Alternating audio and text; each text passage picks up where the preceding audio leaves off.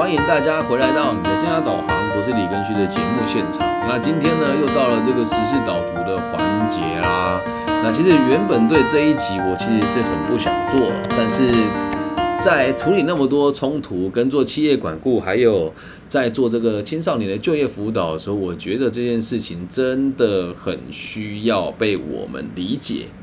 最近台湾有一个新闻哦，叫做哥吉拉事件。先跟大家稍微科普一下，因为本节目的听众跟全世界都有，很有别于目前在台湾的所有播客节目，所以稍微跟大家解释一下，也顺便跟台湾的听众朋友分享。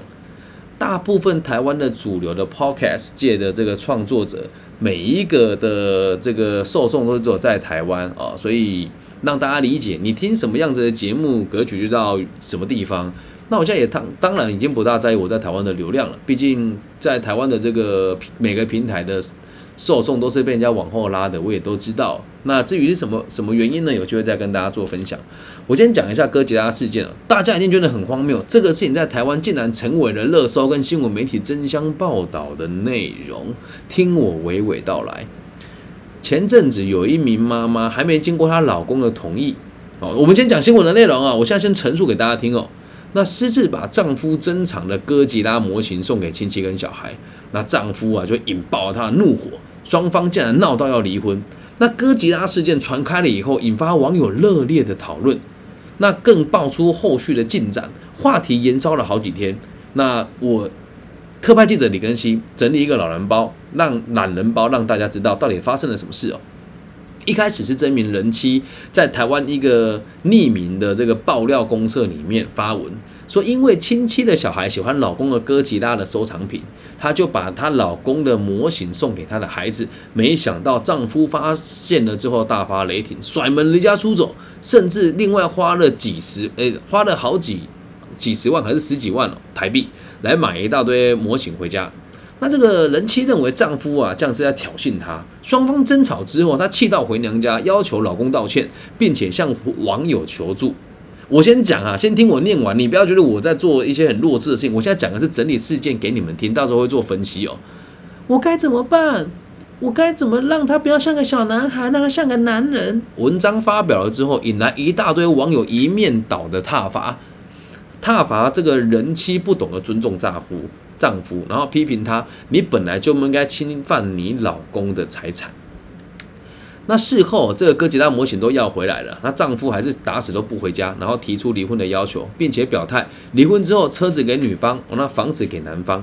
那这个人妻虽然态度放软，但还是不愿意离婚。在丈夫的坚持之下，人妻便提议房子归她，她愿意贴五百万给丈夫。然而，当初买房的费用是由丈夫全家。跟夫家一起出资的一番言论，再次引起网络上的朋友的战火。那这件事情到这边就结束了。然后，我完全不认为这可以是一个新闻。最可怕的事情是我身边的每个辅导老师，不能说每个人，百分之七八十辅导老师都要拿这个事件来跟别人做讨论，说：“哎呀，我们要尊重彼此的需求啊！”哎，我也是人家老公，也是人家的爸爸。你说我不懂收藏，好了，或许真的我不懂，我也不会去做收藏。不是我没钱，我的收入不算太差，但我不会做那么奇怪的事。那如果我的女儿或我的家人拿了我的收藏品去给别人，在没有我的同意之下，身外之物，诶，对吧？这都这都不是重点，这是我个人的想法。然后事情出现了之后，请大家听一听，想一想，因为台湾地区的民众大大部分不会接受这个言论，我也都知道。反正节目也没有人，没有什么人听嘛，我就把真实的。状况告诉给大家，那这件事情出来之后，很多人就开始在网络上蹭这个热度哦，有这个也不能讲过气了。很多作家就是像啊，我以前怎么样啊，现在怎么样啊，就把这件事情又拿出来讨论了一次，就这么简单哦。然后很有趣的事情是，到最后证明了这一篇文章是假的。然后大家都把它拿来当做新闻炒作，现在大家也不在意它是真的还是假的，就拿这个新闻来跟大家讲。你看，你跟网络上那个卖哥吉拉人，你在网络上跟那个哥吉拉人气一样，或者说你看你跟那个哥吉拉人夫一样，都只在乎你自己的享受，在乎你自己的想法。这事情根本就不应该这么解决，它本来就不应该是一个新闻啊。但是很有趣的事情是，当我提出这个论点的时候，我反而会被大家排挤。那也没差啦，反正我本来就不不是靠不是靠自媒体赚钱的，但我也要跟大家讲哦，就是去大家可以去比较一下，目前我的流量呢也不算太高，累积大概将近四十万，你可以看看台湾的这些自媒体流量有没有那么的高，可是就是也希望大家可以理解哦，就这个事情会怎么样增加社会的对立呢？我解释给大家听哦。前阵子我有一对朋友啊，他们是夫妻，他就跟我讲说。她跟她老公吵完架啊，他跟他老婆吵完架，他老婆传了这个哥吉拉事件给他看，然后跟他讲说，你都不懂得尊重我们的立场，你都不懂得就是爱人，你跟这个哥吉跟这个丢人家哥吉拉的人一样，是完全不懂得尊重人的人。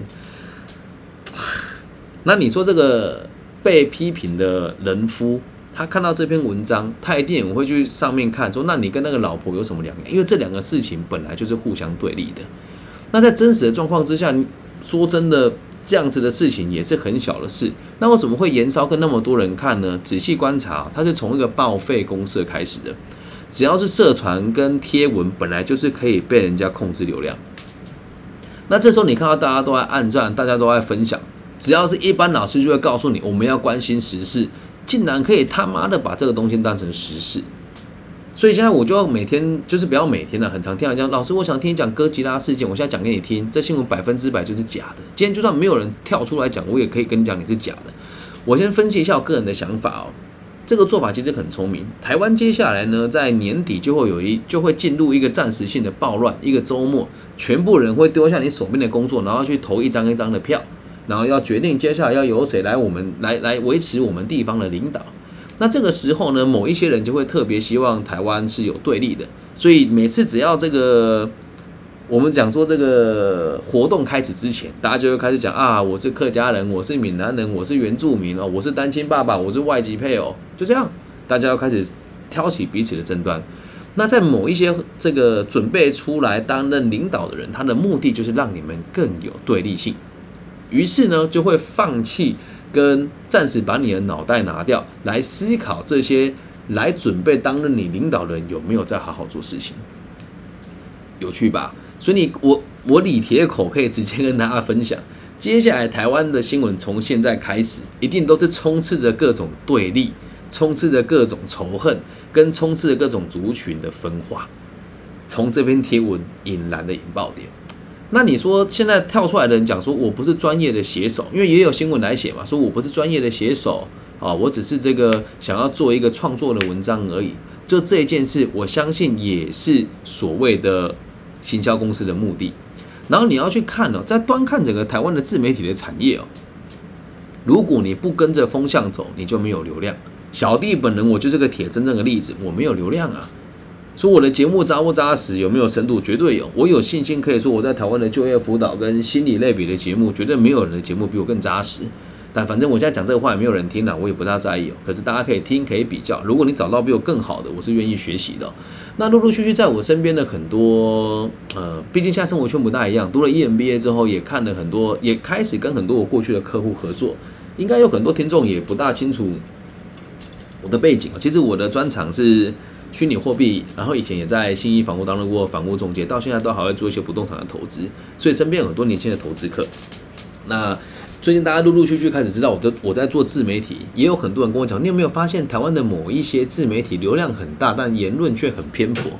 我说哇，你这个想法很精辟，但大家会觉得你偏颇，因为目前在台湾的整体状况，像我这种脑袋清楚又不被风向带着走的人，会被别人说我偏激，这个。都摆在眼前了，只是我很少跟大家提这件事情，因为也也我觉得也无所谓了，毕竟都奉持《金刚经》，也奉持儒道，然后也教大家读这个《论语》，我必须得以身作则嘛。那希望大家可以知道，就是目前我们在台湾的，你看到这些媒体很多真的都是假的，而且记者都很喜欢从网络上抄文章，帮他导致一个想法，记者从网络上抄文章这是小事，那大事是什么呢？网络上的文章是让人家有意为之加工出来的，而记者却推波助澜。你说你讲这个话有点偏颇，先听我讲完，不要紧张哦。所有的电视新闻媒体都在示威，所有的自媒体都在慢慢的放大。那你觉得，如果你是一个可以操控人家思想的人，会不会朝着现在的潮流走动呢？所以不要说什么记者没有脑袋去抄网络上的新闻，某种程度上是在降低普遍人民对新闻知识的判读能力，因为网络上的人好像都真实存在，可是各位朋友，网络上的人是不存在的啊，网络上的人是不存在的，他们可以有水军，他们可以有假的账号，那他们也可以买广告让某些人变得很红。所以就会让台湾人误以为这样子做就会变得很有，就会就让你觉得他这些人很棒。所以如果你觉得我的言语偏颇的话，请大家可以这个搜寻一下，台湾有一个频道叫孙总来了，然后这个孙呢是孙中山的孙，这个总呢是肿起来的肿，就是讲了一个台湾一个很有名的经纪人，他会在里面，他也很大大的告诉你我的艺人怎么捧出来的。那这个捧艺人流程跟我们做自跟做媒体的概念其实差不多的。那为什么我要特别挑这集出来讲？是因为前阵子我的留言，我讲了这个唐山斗殴事件。我讲斗殴，就下面就有这个女权自助餐，跟看就知道是某个团体的网军啊，跟我说我讲话偏颇啦，然后检讨受害者啦。能听完的人都知道，绝对不是那个意思哦。那这个留言也不是只有一则哦。那为什么会这么做呢？是后来我打听完之后，是因为。很多行销公司都有问我说：“李更新，你要不要帮让我们帮你做媒体的曝光？”我说：“我不要。”那其他人都做了，但其他人做了之后曝光度还比我低，所以就必须得要打击我，他才有办法对他的客户交代。有趣吧？但这个事情就是每天都在发生嘛。那台湾所看到的新闻媒体看似很自由，但你们有没有想过？就大家我们在台湾的我们有没有想过，这些新闻是真实的吗？这件新闻值得我们讨论吗？不值得吧，不值得吧。那我也要让大陆的听众朋友知道，就是这个唐山事件在我们台湾现在已经传成是什么黑幕啦，这这个都是真的啊。因为两边的资讯点不不流通嘛，我讲说什么这是地方官员的儿子啊，讲的都不是事实啊。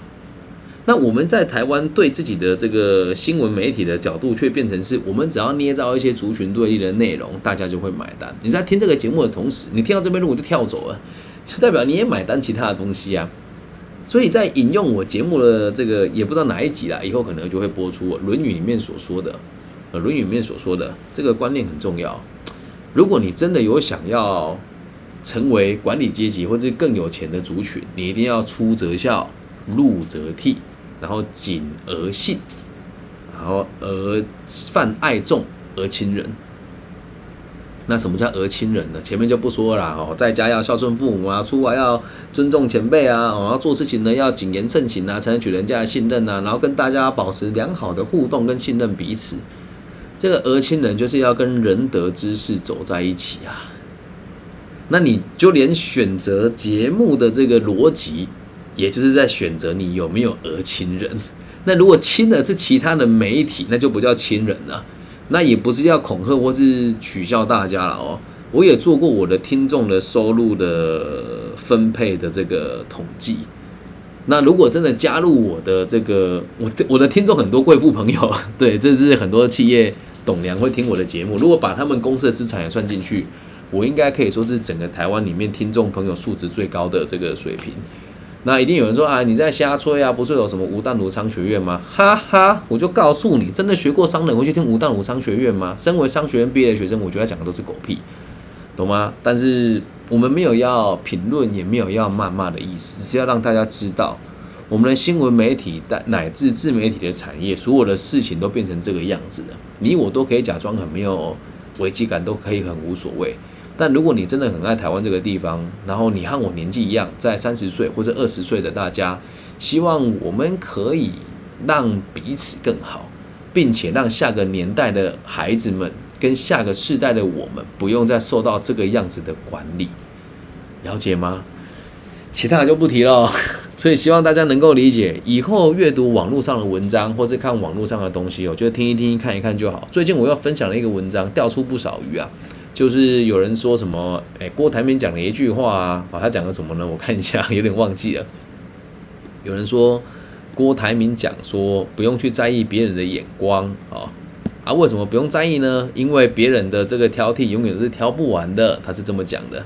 然后我在下面就复制他的这个说话，然后再哎复制他的这个贴文，然后最后写说：别傻了，孩子，你觉得郭台铭有那么多时间？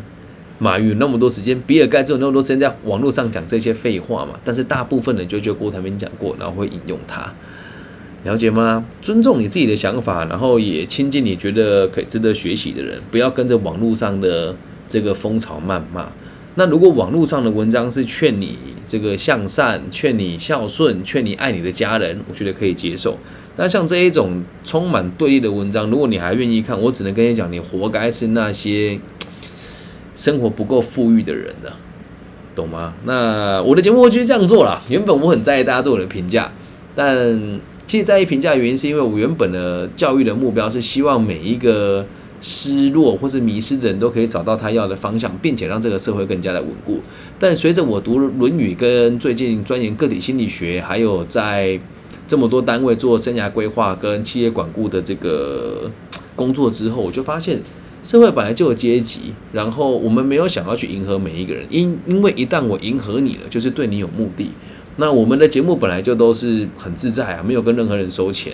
那很多海外的听众或者是企业主会直接赞助我，那这些赞助一一笔就是五万、十万啊虽然今年还没有，去年真的蛮多的。那我不会去跟大家想说我要跟你们说那个五块、十块的赞助费用，因为对我来讲意义也不大，因为自己本身的经济状况并不算太差。所以会去用这样子的角度来跟大家做互动。那像这样子的题目，今天我特别在 Clubhouse 上面打开的原因，是因为在 Clubhouse 上面大家更喜欢这样对立的言论。那特别是针对这个两岸的敏感的话题啦，或者是这个评论什么爸妈诶什么媳妇啦婆婆的不对啊，就是互相谩骂这样子的状况呢，是更多人看的。那也希望大家听完这一集之后，可以保有理性的思考逻辑。我知道做这一集肯定又要被网网友出征，然后我也没有打算去攻击他们，因为我也没有打算靠这个东西让更多人认识我。因为看得懂的人他就能够理解，那不理解的朋友呢，你就继续盲从也没关系。套一句从《论语》里面讲的，就是“使民以时”，还有爱人哦，就是。就是在社会当中也有很多人他不是君子，但是这个社会就是需要大家一起去维持他。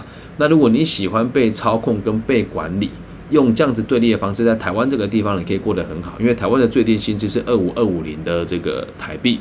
但我也希望大家能够理解，既然我们有这么好的经济条件，然后在我们这个地区大家经济的能力又不差，资源又这么丰沛，做一个心灵富足的人，帮助别人的人，我觉得台湾可以是一个很有能量的地方。我们可以从一个小小的岛来影响全世界，就恰如我们的台积电还有宝成鞋业一样，帮全世界做服务，然后服务着东南亚的民众，让他们有更好的收入，并且把这些这个大品牌的东西制作出来，让更多可以被使用人使用，也创造各种不同的就业机会，然后到更多地方去帮助更多人。不然人家怎么会说我们台湾是？蓬莱仙山跟宝岛呢，所以希望大家不要再用对立的角度来看待这个这些新闻了。哥吉拉事件本身就是真的，就是它是一个假的事件。然后也希望每一对夫妻，或是朋友，或者是公司团队里面的人，不要再讨论这件事情了，因为大家讨论的目的都是在谩骂，而不是在讲解决的方案。所以最后我要跟大家分享，如果遇到这样子的状况，你该怎么解决？如果你是老公的话。假设你因为你的收藏品跟你老婆翻脸，那我只能跟你讲，你婚就白结了啊！这不是说什么两性平权啊，本来就是小钱啊。你说十几万买一个收藏品，那对你来讲就应该是小钱。如果你花大钱买收藏品，就代表你本人非常的弱智，而且非常的不成熟。所以希望各位男子不要说啊，我改车，老婆不体谅我，孩子、老婆、小孩顾好了，你才有资格改车，懂吗？那如果你都顾好了，老婆、小孩破坏你的东西，你本来就不应该跟人家发脾气，他是你的妻小诶。懂吗？哦哦，谢谢学姐，学姐帮我分享我的 Facebook 哦。然后接下来是跟大家讨论一下，如果我是女生，我该怎么做？